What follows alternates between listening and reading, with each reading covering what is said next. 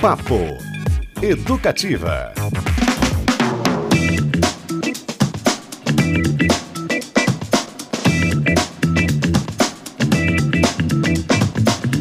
Opa! Uma ótima quarta-feira para você, começando mais um Papo Educativo aqui no 97.1 FM. Eu sou o Cristiano Castilho, bem-vindo, bem-vinda.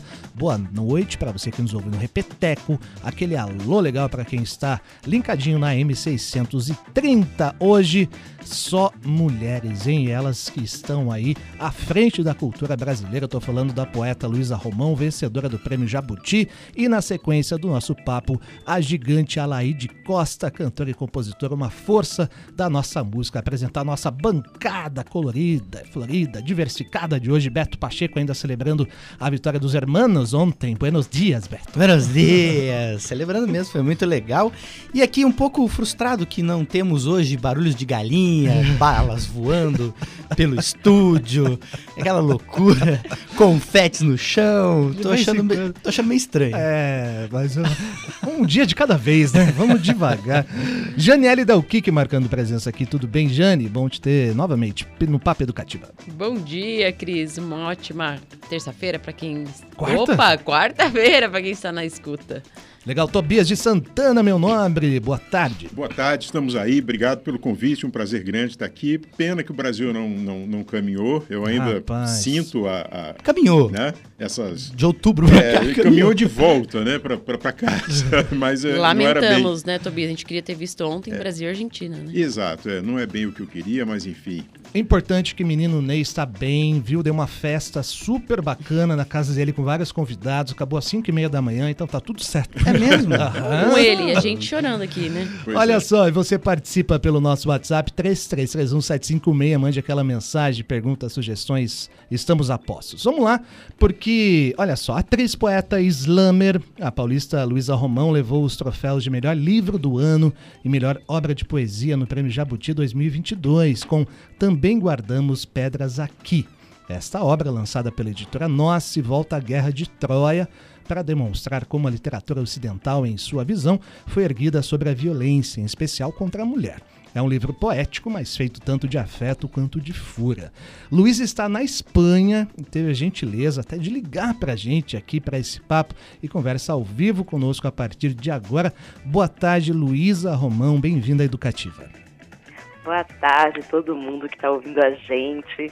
É, tô aqui na Espanha, mas ainda tô assim com o corpo vibrando, que eu tava no Marrocos nos últimos 10 Olha dias. aí. Torcendo muito pela seleção marroquina. tô hoje aqui toda empolgada para ver como que vai ser esse jogão contra a França. Como é que estava o clima lá, Luísa? Olha, gente, foi assim das coisas mais alucinantes e inesperadas que eu já vivi em termos de futebol. Porque eu comecei assistindo a classificação, que já foi uma grande surpresa, né? Depois assim de 36 anos que o Marrocos não passava para a fase seguinte. E aí na sequência ganham da Espanha nesse jogo, né, assim, emocionante, com um goleiro fabuloso, gente. O que, que é esse goleiro do Marrocos? Grande assim, Bono. É, é, assim, só tomou um gol até agora, É né, verdade. assim, em tempo regulamentar. Que goleiro, que goleiro. que. É, inclusive, dando saudações, então já vou aproveitar que eu tô na rádio para dar uma salvação, mandar um salve pro Everton. É, alô, Everton. Goleiro maravilhoso do Palmeiras, orgulho da palmeirense aqui. Entrou, entrou na Copa, né? Teve uma participaçãozinha ali.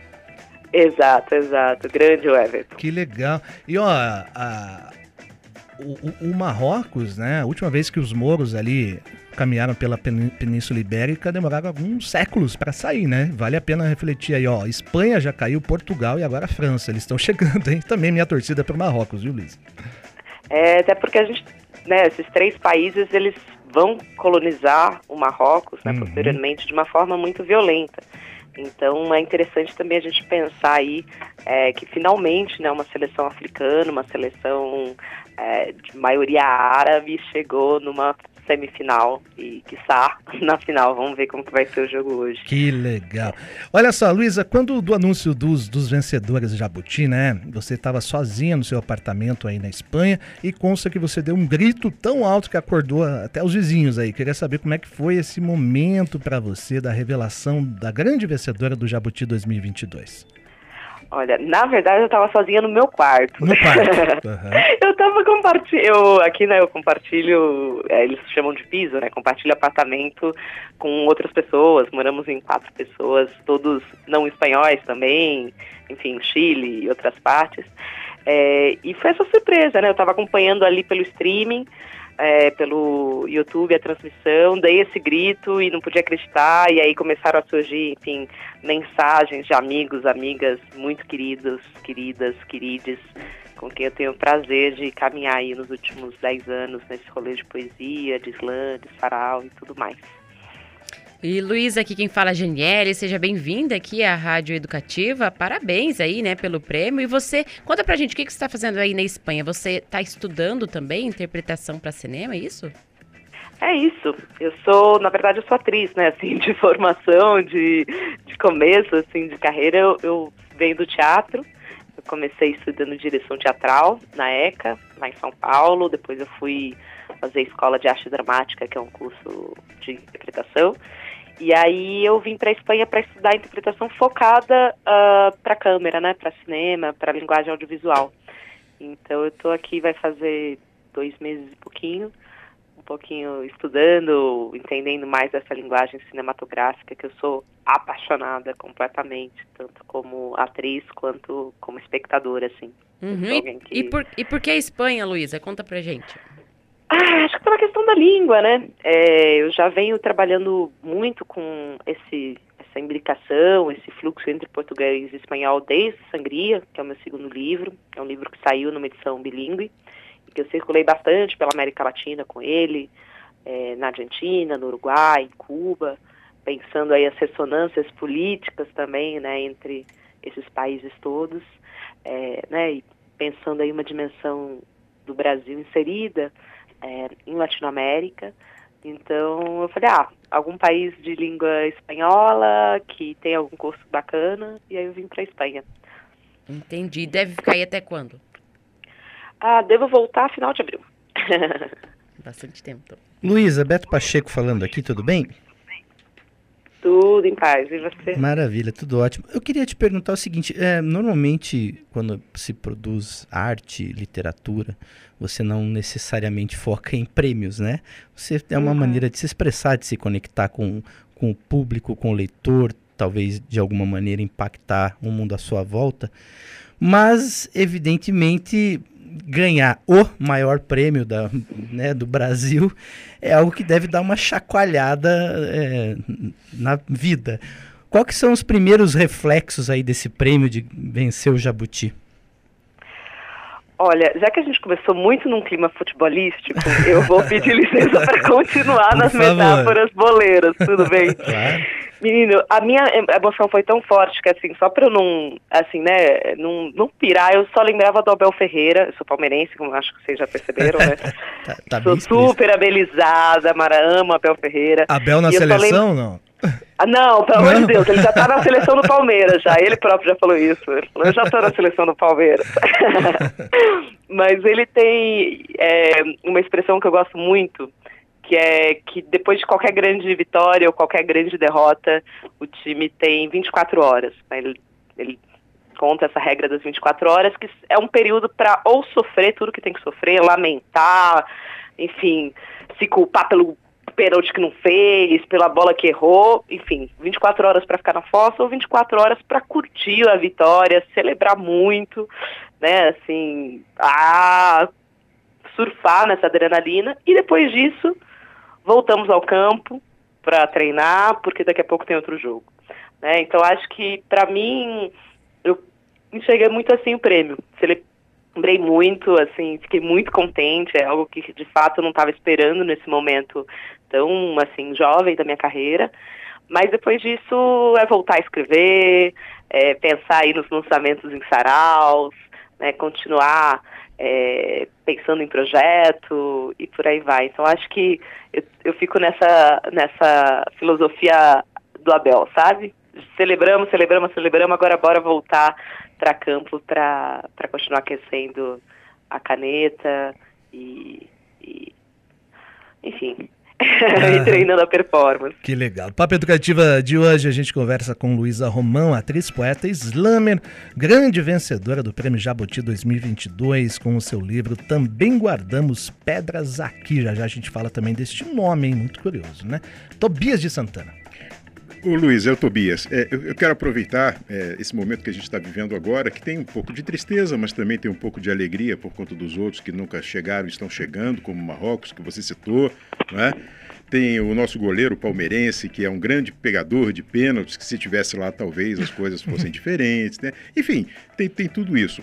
Mas eh, nesse momento que nós estamos vivendo, que o mundo vive, que você vive aí, né, aprendendo, continuando a caminhar, te ocorre alguma poesia, alguma coisa que você pudesse nos brindar agora, é, é, é, sua ou não, não é? Mas que você é, pudesse é, recitar agora para nós? Olha lá, hein? Nossa, Jogada gente, não ensaiada. Nada, é, Não, tá. nada ensaiada, Nada nada ensaiada. ensaiada. Isso, gente, isso é uma, um drible, entendeu? Na entrevistada.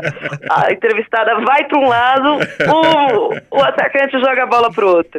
Inclusive, a gente tá aqui super falando de poesia. Eu já eu vou começar a dar uma enrolada para eu pensar que poema que eu vou fazer. Sim, sim. Mas tem, assim, eu acho muito interessante esse link entre poesia e futebol. É, e muito lindo ver o Messi jogar ontem, Uhum. né? E fazer aquele drible maravilhoso. E nisso eu lembro muito do Pasolini falando, né? Que Uau. o futebol europeu é jogado em prosa. E, e que o futebol latino-americano, na verdade, ele é jogado em forma de poesia. Uhum. Então eu acho que a gente também dá para aproximar um pouco esses campos todos. E eu especificamente é, pesquisei slam durante muito tempo, né? Participei de slam, das batalhas de poesia durante aí, sei lá, mais de oito, nove anos. E uma das coisas que eu piro em relação ao slam é que é a gente, na verdade, fazendo poesia como quem joga futebol. Né? Então, se o Pasolini vai falar que, a- que o futebol latino-americano é jogado em poesia, eu penso o slam nesse, nesse âmbito também dessa paixão esportiva que a gente tem pela bola. E aí, aproveitando, Hum. eu vou declamar então um poema do Também Guardamos Pedras aqui. Acho que daqui a pouquinho a gente vai conversar um pouco mais sobre Exato. o livro, né, a estrutura dele. Então vamos de Cassandra. Cada poema do livro é para uma personagem da Guerra de Troia, da Ilíada, e esse é para uma pitonisa, uma sacerdotisa, eh, que é a, a- a- enfim, a mulher que vai anunciar a Guerra de Troia, né? Falar, olha, gente, esse cavalo aí que estão querendo colocar para dentro, ele vai acabar com tudo. E ninguém a ouve. Por quê? Porque apesar dela ser uma profetisa, eh, quando ela recebeu esse dom de Apolo, ela não aceitou se dormir com ele. Né? Ela não aceitou, eh, enfim, ter relações com ele. E aí ele amaldiçoa ela e cospe nos lábios dela, falando: Olha, eh, você vai profetizar, mas ninguém vai te entender. Então a gente já percebe aí um pouco dessa questão, né, do patriarcado, da violência contra os corpos de mulheres e corpos dissidentes, né, essa relação originária, né, da, da violência sexual e sexualizada. Uhum. Então, o poema de Cassandra é assim: Entenda-se isso. Anunciar desgraça não é o mesmo que remediá-la. Primeiro você dirá, está podre. Depois, com perícia, raspará da polpa, a casca gosmenta, o chorume se espalha. Há fungos pré-históricos, há fungos abençoados. Está podre. Você repetirá a didática. Eles continuarão a palitar os dedos do pé. Talvez você chore, talvez arranque do pubis ao queixo todos os cabelos uma mulher carbonizada no meio da avenida. Talvez você mostre relatório do Ibama, a fotografia aérea de crianças vietnamitas, fatos antes incontestáveis. Fatos antes nunca mais. Eles continuarão a palitar os dedos do pé. Talvez te chamem de louca ou naive. São incontáveis as formas de se deslegitimar uma mulher, Cassandra. What, você está falando grego. What, você está está podre. Seus seios em chamas. What, você está falando grego, Cassandra. Seus seios em chamas está podre. Ainda assim, eles se lambuzarão. Muito Ah, bom. Muito bem! Luísa Romão, Simplesmente a vencedora do Prêmio Jabuti de Poesia 2022. Tá explicado, né? Alvivaço, tá muito explicado. Que privilégio nosso, cada dia Super privilégio da aí, nossa né? profissão. E aí, levando em conta, Luísa, essa sua forma de declamar, que vem muito do slam, né? Eu acho que você deve até receber alguns prêmios aí. O slam é aquela coisa de declamar na rua, meio de improviso, mas você é uma poeta premiado. Queria saber como é que essa questão da oralidade, né, na poesia, que a gente percebeu muito, influencia no seu fazer na escrita, né? Seu fazer poético. As duas coisas estão caminhando mais juntas atualmente, assim? Olha, eu acho que se a gente olhar historicamente, elas sempre estiveram juntas, né? A poesia ela nasce a partir é, da oralidade, né? Homero, que é esse mesmo no Ocidente, eu estou falando, né? Assim, Homero, que é essa pedra fundamental da literatura ocidental, ele declamava os versos, ele perfumava, inclusive acompanhado de, de música. Então, assim, se a gente olhar para a história da poesia, provavelmente ela está muito mais próxima do rap, por exemplo, do que do, do poema impresso no livro. Né? A imprensa e esse poema mais gráfico e uma visão de mundo mais uh, atrelada à escrita é, é da modernidade para cá. Né? Até então, óbvio que a gente tem outras tensões. É, isso é algo que eu discuto bastante na minha dissertação, inclusive fica o convite para quem quiser trocar mais ideias sobre isso. É um texto que já já vai estar disponível para download gratuito uh, na, no, como chama, no repositório de teses da USP. Mas, é, falando do meu trabalho especificamente, ele vem total da performance, assim, eu nem era para eu ser poeta na vida, assim, eu era atriz, estava trabalhando com teatro, com um pouquinho com cinema, experimental e tal, e de repente eu conheço essas batalhas de poesia, os slams, a cena de saraus, né, e vários coletivos de poesia falada que têm mudado muito é, a forma de se fazer e de circular poesia no Brasil. Né? Inclusive é, é muito massa perceber como a maior parte dos finalistas e das finalistas do prêmio na categoria poesia né, tem uma relação com a palavra falada, com a performance, com a palavra cantada, né? Então, Ricardo Aleixo, a Tatiana Nascimento, o Arnaldo Antunes e a própria Ana Martins Marques, né, que foi a, uhum. a, a, outra finalista, ela também tem alguns livros que têm uma relação íntima com uma ideia de programa performativo. Ela tem um livro que, que é ela trocando cartas com o Eduardo Jorge. É, na verdade, eles escrevem poemas a partir dessa troca de ideias. Então, ali também tem uma ideia da poesia é, enfim, né, tem uma, um, a poesia dialogando com a performance, né? Então, eu acho que isso é um ponto fundamental e na minha poesia não haveria, também guardamos pedras aqui, se não fosse esses uhum. oito, uhum. nove anos de slam de poesia falada, de roda de poesia e tudo mais. Aliás, acho que é até interessante a gente falar um pouquinho especificamente desse livro. Você já deu mais ou menos uma pincelada aí na história, baseada, né? Nessa história lá da, de da Guerra de Troia e o olhar das mulheres. Da onde que veio a ideia, assim, quando que pintou isso na sua cabeça e falou, isso aqui dá jogo? E, aliás, complementando só, que pedras são essas né, é, que então. a gente guarda? Bom, vamos lá. É, essa ideia do livro surgiu ali entre 2016 e 2017, é, quando eu terminei de ler pela primeira vez a Ilíada, é, que é esse poema performado pelo Homero e que é, bem dizer, o primeiro poema da, de uma tradição da literatura ocidental. E eu lembro de ficar muito assustada, assim, muito horrorizada com a quantidade de violência que tem no livro.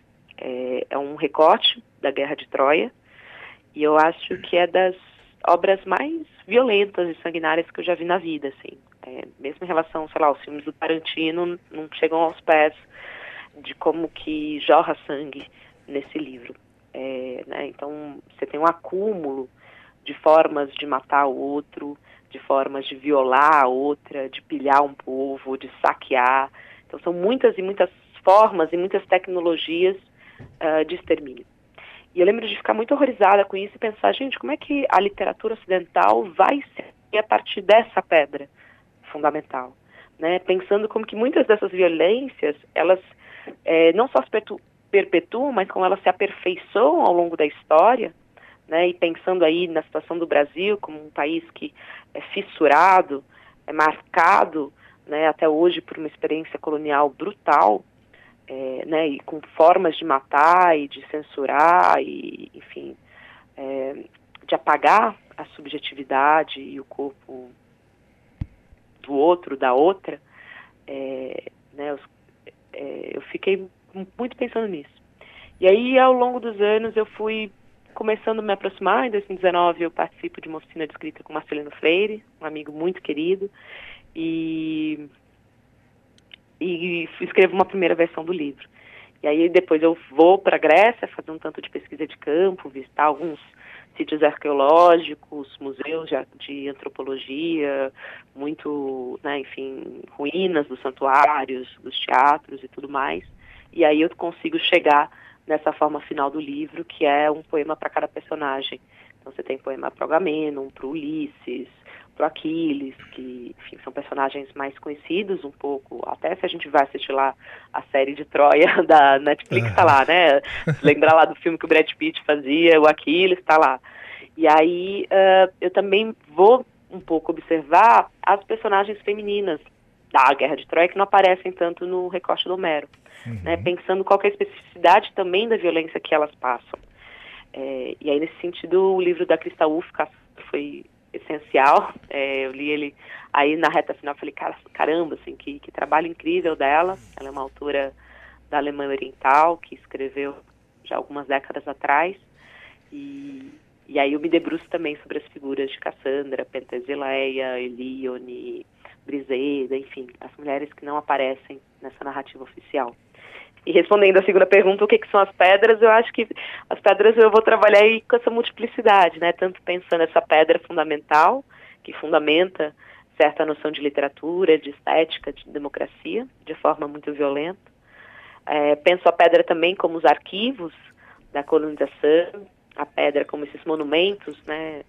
A Costa e Silva, esses obeliscos que, que são celebrados, infelizmente, até hoje, não só no Brasil, como em diversas partes da América Latina. Né? Essas pedras como essa força historicamente violenta que soterra muitas vozes, mas também as pedras como, como diz Adelaide Ivanova na orelha do livro, né? essas pedras também como autodefesa. Então, essas pedras que a gente guarda para arremessar, para desmontar certos monumentos e certas ideias muito consolidadas. Muito bom, que bom ouvir uma poeta falar. É, é muito... Haja repertório. E é legal porque tem a pedra do Drummond também, né, no meio do caminho, que e tem, eu não sei quem disse também que aquela questão da pedra, né, que é, tem gente que pega a pedra, joga em alguém, tem gente que pega a pedra e constrói, junta para é. construir é. o seu, né, o seu castelo e tal. É, a pedra é sempre a pedra, o que muda somos nós e o que fazemos com ela, né? Em alguns países árabes também, infelizmente, a pedra é como uma arma, né, para atacar e matar até mulheres aí que uhum. não não é. seguem, né, aquele ritual pré E aí eu queria aproveitar esse gancho para também é, perguntar para Luísa, você se aprofunda, Luísa, na, na questão da mitologia grega também? E na romana, que é muito parecida ali, um, pegou emprestado muito da, da grega, né? O, o, o, porque também tem uma questão interessante, né? A, a, a cá para nós do Ocidente. É, não existe aquele Deus único, né? Na, na, Grécia existem vários deuses e eles têm sentimentos e uma muito próximos dos humanos.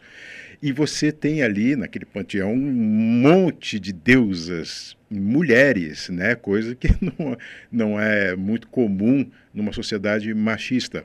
Você olha também por esse ângulo essa essa questão da mitologia ou não se aprofunda muito nessa questão?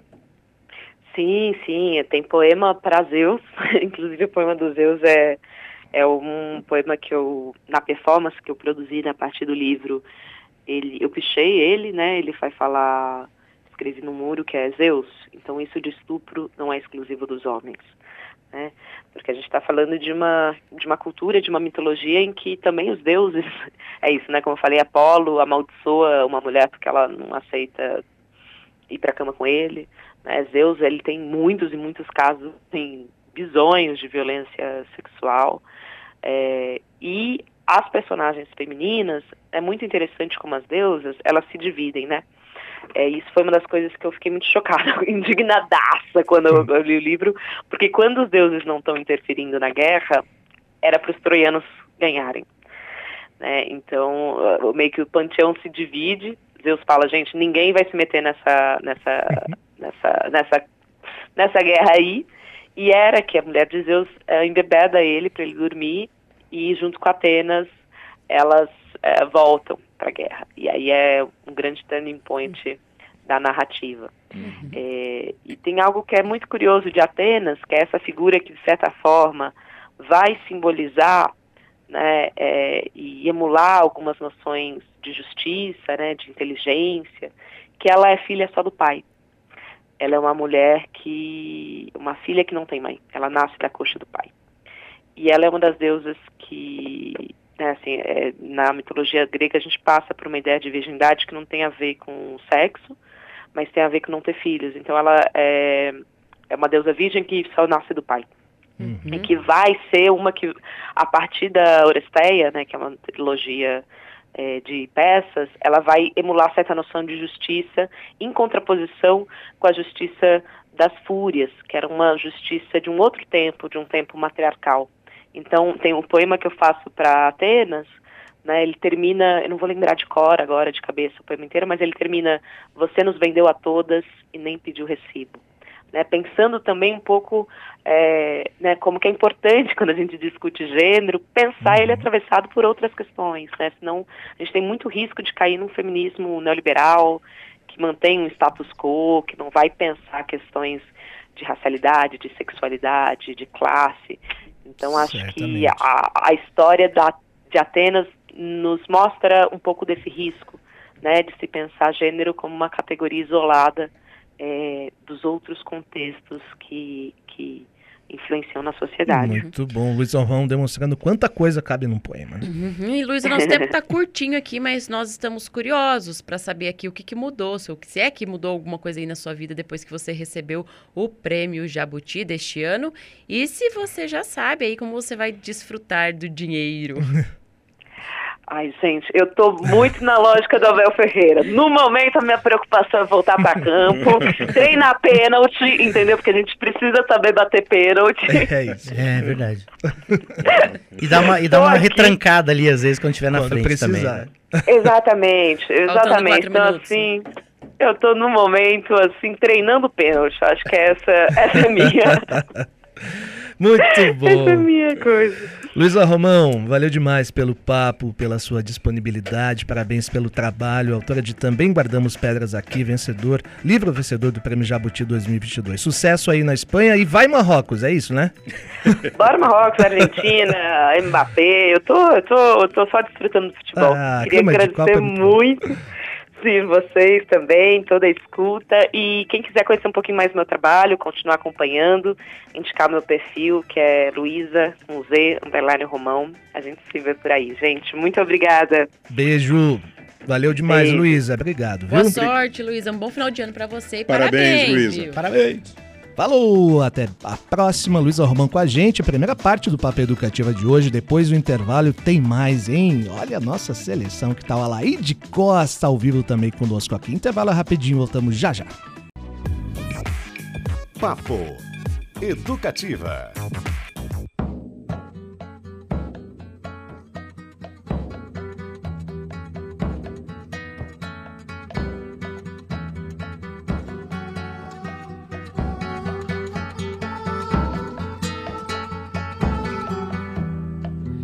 Se você não me queria, não devia me procurar.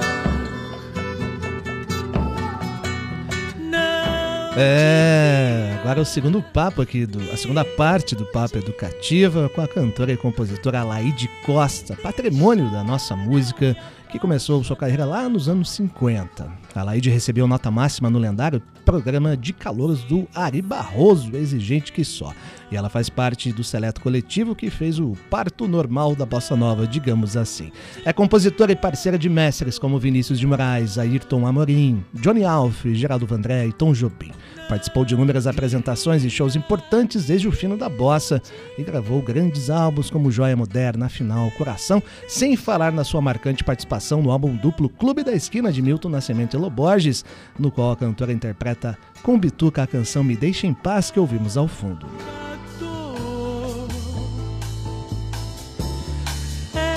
E em 2022, neste ano, a Laide lançou o álbum O Que Meus Calos Dizem Sobre Mim e registrou seu primeiro videoclipe da canção Tristonho, uma melodia dela com letra de Nando Reis. Ao vivo com a gente, a Laide Costa. Que prazer imenso recebê-la. Bem-vinda, Laide, à Rádio Educativa.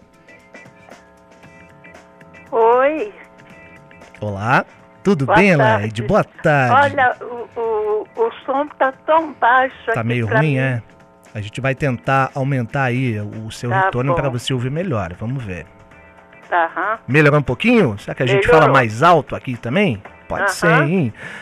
Ô, Alaide, você é uma referência enorme, né? Num, num país como o Brasil, de grandes cantoras e compositoras. Além do, do, do talento genuíno, o que, que contribuiu mais na sua formação, na sua consolidação artística? Conta pra gente. Bom, ah, eu, eu comecei assim muito cedo, né? Alô? Estamos na escuta. Estamos ouvindo, pode falar. Tá. Eu comecei muito cedo e, e fui aprendendo sozinha.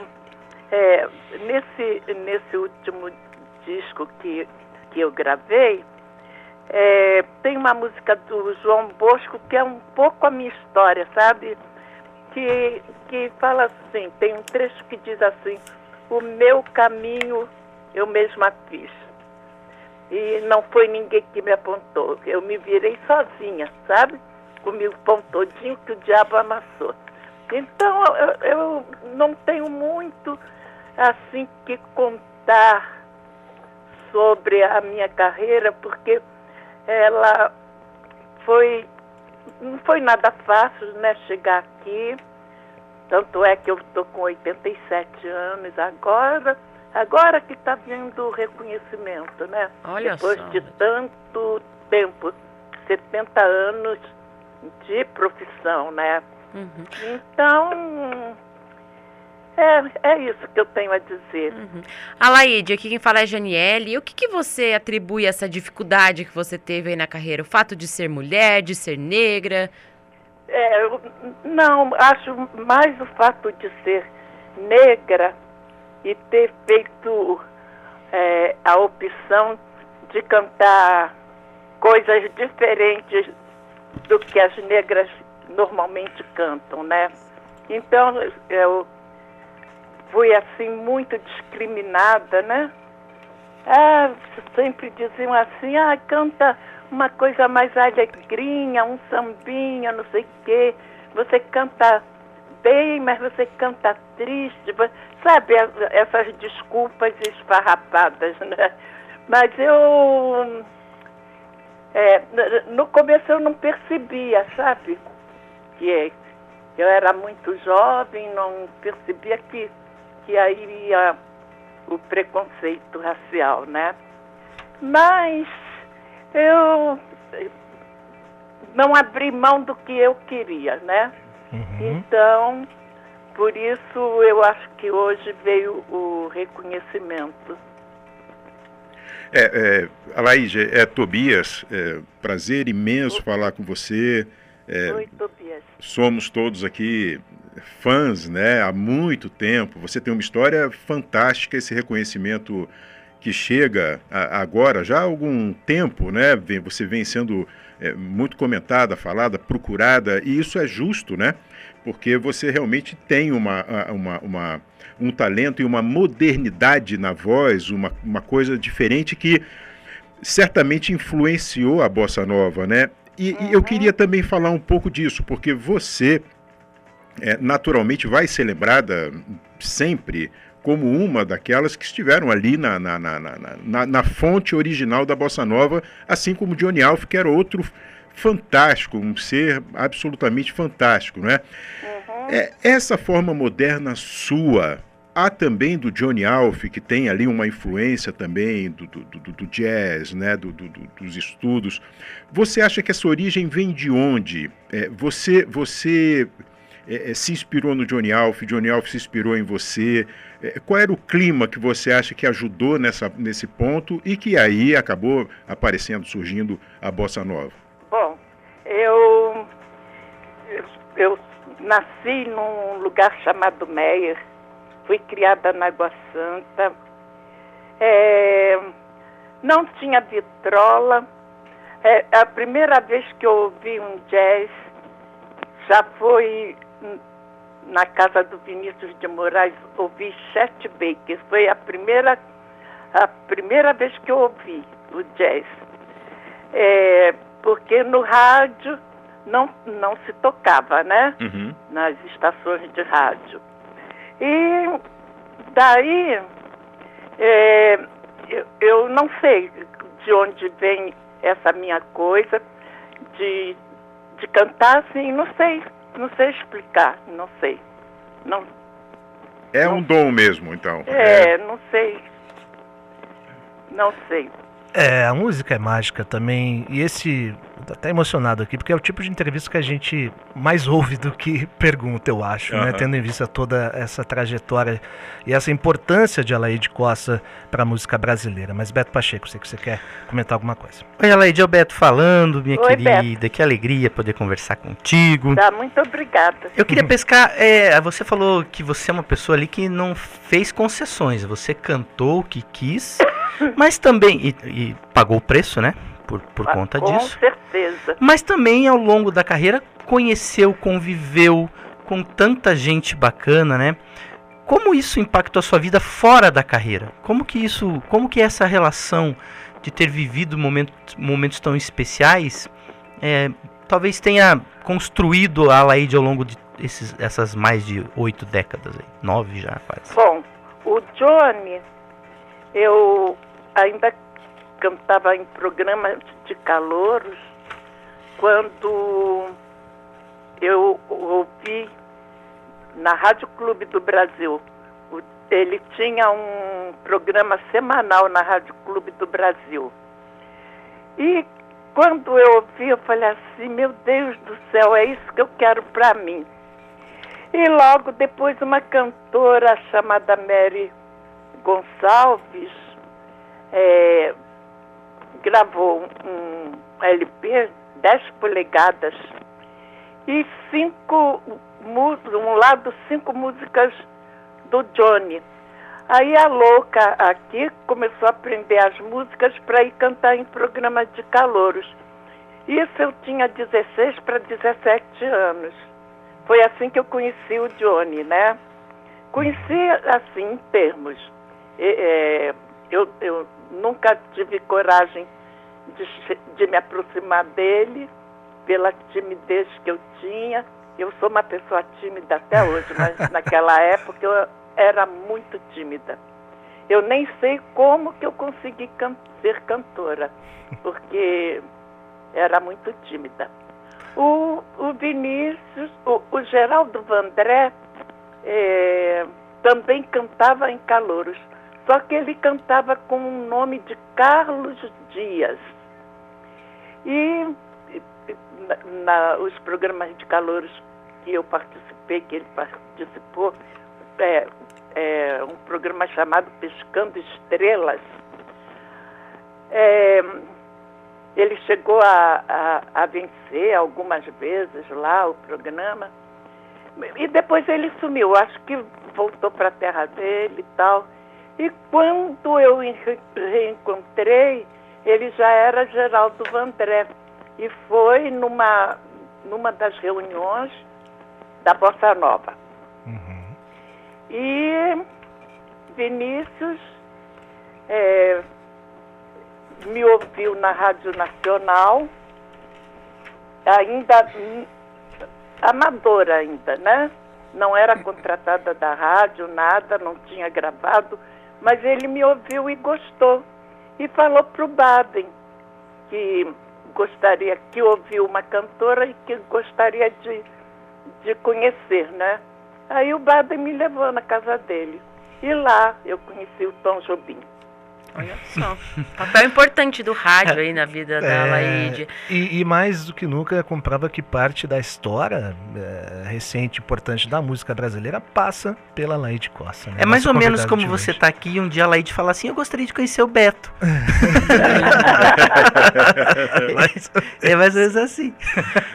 A Laide e o Tom Jobim, inclusive, disse que você é uma estilista da música. Você sempre esteve acompanhada aí do que melhor existe aí nos nomes da música. Como que é hoje estar aí em sintonia com nomes novos, né? Como Emicida. Você aos Então- 87 anos. Então, minha filha, Você é senhora, não gosta de chamar de senhora? ah, não, pode me chamar você, tá? Então você. Você aos 87 anos. Aí, né, eu fiquei muito surpresa quando o Marcos Preto ligou para mim e, e perguntou, né, se eu gostaria de, de, de gravar um, um CD produzido pelo Emicida, é, que vários, várias pessoas iriam mandar músicas para ele fazer letra. Aí, em princípio, eu pensei assim, ai meu Deus, Emicida é um gênero tão diferente do meu, mas ao, me- ao mesmo tempo eu pensei, ah, ele é um, um moço muito inteligente, eu acho que não vai me, me jogar no fogo, né? Aham. E- então, eu falei assim, não, vamos, vamos lá. Quero conhecer as músicas, inclusive o Emicida, que eu havia encontrado com ele há anos atrás, no, na casa de Francisca, antes de ser reinaugurada, para umas fotos lá para a casa de Francisca, né? Ou melhor, foi para uma revista que no momento eu não me lembro mais qual foi a revista. E daí nunca mais eu encontrei Emicida. E quando eu recebi a- a- as músicas, eu falei, ó, vamos lá, né? E deu super certo, eu estou muito feliz, um presentão, né? E, e a gente vai faz- continuar esse trabalho, né? Saiu um, já vai sair outro, Uhum. com várias pessoas participando, participando, é, João Donato, Francis Raime, é, Ginga, ó, todo mundo mandou melodia pro, pro MC da letrar. Então, né, Que maravilha, hein? né, Ó, daqui a pouco a gente tá conversando com a Laide Costa, prazer imenso. Daqui a pouquinho a gente vai ouvir uma dessas novas faixas, letra de Nando Reis e voz magnífica da Laide. Tem que fazer um registro importante do trabalho do Marcos Preto, viu? Produtor e jornalista que está muito tempo nessa, resgatando, pesquisando e a- por meio dele, né, que surgiu esse trabalho também com a Laide Costa. Uhum. É, tem, tem- tem- mensagem, né? Tem umas mensagens aqui. Eu quero fazer um registro antes do Gério, que ele mandou uma mensagem no finzinho do nosso papo com a Luísa, Uhum. falando que o poeta é um patrimônio imaterial da sua nação, né? Agradecendo os versos reversos, que cabe aqui também, já que a gente tá falando de Emicida, que é um grande poeta, né, da Laide. E a Marise falou o seguinte, falou maravilhosa Laide, que ela era a Marise era pequena e escutava Onde Está Você, que ela cantava lindamente, que ela quase furou o disco de tanto escutar a Laide Costa. Ô, Laide, tem algo que você ainda gostaria de fazer? Alguma música que você gostaria de cantar? Alguma parceria que você pensa, puxa, agora é o momento? Algo que você ainda sonha em realizar? Ó, eu andei fazendo umas apresentações cantando Chico Buarque e Edu Lobo, sabe? E um repertório assim é, praticamente inédito, né? Porque é, são, são músicas que você não ouve em rádio, né? Isso eu gostaria de fazer. E também um, um CD é, interpretando Dalva de Oliveira, embora eu seja o oposto dela. Mas eu acho que eu aprendi muito assim com ela na, na parte de emoção, né? Uhum. É, gosto muito da Dalva. Oposto em que sentido? Fiquei curioso agora. Oi? Oposto em relação à Dalva, em que sentido, Alaí? É, voz, né?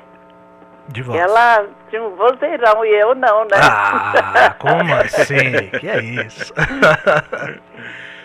Agora, é, é, é, tem uma, um fato muito interessante também na, na sua vida, porque você é conhecidíssima como cantora, grande cantora, uma das prediletas de feras como João Gilberto, né, que achava que a sua voz era que casava bem para a bossa nova, enfim, e de outros tantos. Mas você também, é, como atriz, aparece e ganha um Kikito, não é? Como melhor atriz coadjuvante. Como é que foi essa experiência nesse universo também? Pois é, eu fui procurada pelo, pelo Caetano Gotardo e Marcos Sintra, né? Para para cantar um, uma música, sabe? No, no filme. É, é só cantar, sabe? Só. E... Não, mas eu já, já fiz muita coisa como atriz. Sim. Eu fiz o Poema Sujo do Ferreira Goulart. Eu fiz Os Monstros no Teatro Ruth Escobar. Um, uma produção muito legal com é, Raul Cortez, a, a própria Ruth, Sueli Franco, sabe? Eu Sim. fiz várias coisas como atriz mesmo, mas aí nesse filme, Todos os Mortos, era só para cantar. Aí vieram com uma proposta indecente para eu cantar uma música. Aí eu falei assim, ah, essa música eu não vou não cantar não. Eu- Sabe qual era a música? Pensa bem, eu chegando lá cantando. Batuque na cozinha, assim a não Ah. quer. Por causa do batuque eu queimei meu pé. É, Eu, eu vou cantar isso. Ah, nem morta. Aí eu, eu havia gravado com um cantor pernambucano uma música chamada Omili, Omili e Malé. Aí eu falei assim, eu nem sabia qual seria o enredo do filme. E eu falei assim, olha, tem essa música assim, assim, man- mandei para eles, né? E aceitaram e deu certinho com, com o enredo do filme. E ali, sabe o que, que eu faço? Eu vou colher café, moer o café, fazer o café, e depois eu sento com uma canequinha de café e começo a cantar o Mini, o Mini Malé. e eu acho que eles foram só filmando as minhas, os meus gestos e as minhas expressões. Só isso, não falei nada. Nossa, que medo. Ah, que legal, Beleza. gente. Eu tô com uma vontade imensa de dar um abraço na Laíde, que se tivesse Uhum. alguma forma, viu? Mas se sinta abraçada por todos nós Ah, aqui da muito- Educativa, tá bom? Ah, muito obrigada. Queria te agradecer imensamente. Acho que foi uma das entrevistas mais importantes aqui recentemente que a gente fez, por toda a sua trajetória, a sua força e principalmente a sua humildade, que brilha tanto quanto o seu talento. Muito obrigada, tá? Valeu, obrigado, Bom, Alaide Costa. Um- Natal, um Pra ano senhora também. próximo cheio de paz, felicidade, amor. É isso. Tá, paz em primeiro lugar, saúde também, né?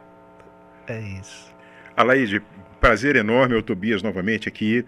Obrigado pelo, pelo, pelo, pela, pela atenção, pelo carinho conosco aqui. É como o Cris falou, é uma, é uma, é uma conversa assim que vai ficar aqui no nosso registro, vai para Spotify, vai ficar para sempre, né? E para nós aqui um orgulho muito grande, porque você é uma num país de grandes cantoras, de grandes compositoras, você certamente está entre as maiores, né? Então, para nós é um orgulho imenso.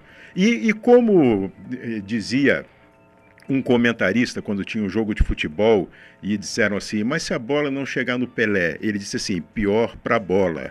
Então, no caso, no seu caso também é isso. Quem não conheceu, quem não te reconhece, pior para essas pessoas. A Ah, sua parte está muito bem feita. viu? Beijão, Alaide. Obrigado, Ah, viu? Beijo pra vocês, tá? Até mais. Tá, tchau.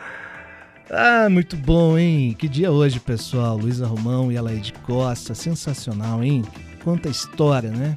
É verdade. Que, voz, ah, que memória, que... aproveitar também você falou e a gente também tem que é, entender quando com- como é- quando a gente faz um grande trabalho assim, né? A Marisa inclusive naquela mensagem dela, ela manda parabéns para Educativa por proporcionar É, pra todos entrevistas como essa. É isso aí. Valeu, gente. Reta final aqui do Papo Educativa. Já que a gente falou de Emicida, de rap, de slam, de poesia, uma notícia de hoje, viu? O rapper Black Alien, um dos mais importantes compositores da música brasileira, com 30 anos de carreira, confirmou show em Curitiba, hein? Dia 12 de maio de 2023, na Ópera de Arame. Ingressos já à venda pela plataforma Bileto. Então, Black Alien na Ópera de Arame, 12 de maio, corra, porque os ingressos já estão à venda. E vamos acabar com a Laide Costa, né? Antes, valeu minha gente, Beto Pacheco, Tobias Santana, Janiele Dalquic, valeu demais. Valeu. Valeu, obrigada. Prazer estar aqui. Quero fechar só, antes que eu me esqueça, já que a gente começou futebolisticamente, terminamos futebolisticamente, daqui a pouco vai Marrocos. Uhum. É, ontem, 4 a 4 futebol. Tava no, Ah, meu futebol. Seu. Sei meu, que, ué, que 4 a jogo 4. que eu vi da Argentina que não foi 4 a 4 Fizemos o quinto gol faltando um minuto e meio. O que, que a gente fez? Defendeu. Retranca, gente. Seis Retranca, deu certo. Então fica aqui a lição. É, boa, Faz boa, aquela boa. retranquinha faltando um minuto, gente, que dá certo. É isso aí. Valeu demais, gente. Daqui a pouquinho tem informação educativa. Na sequência, Tati Ares chega com chiclete com banana. A gente acaba com a Laide Costa. Tristonho, uma parceria dela com Nando Reis, uma das faixas mais recentes aí do trabalho de Alaide de produção de Emicida, tá bom? Beijos, paz, saúde bom senso. Tchau! E viva a música brasileira. Viva!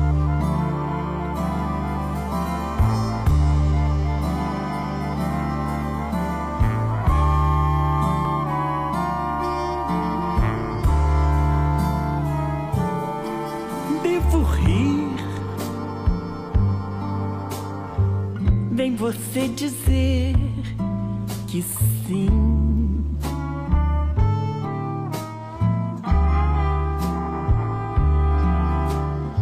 Se eu sofri, é melhor nem repetir.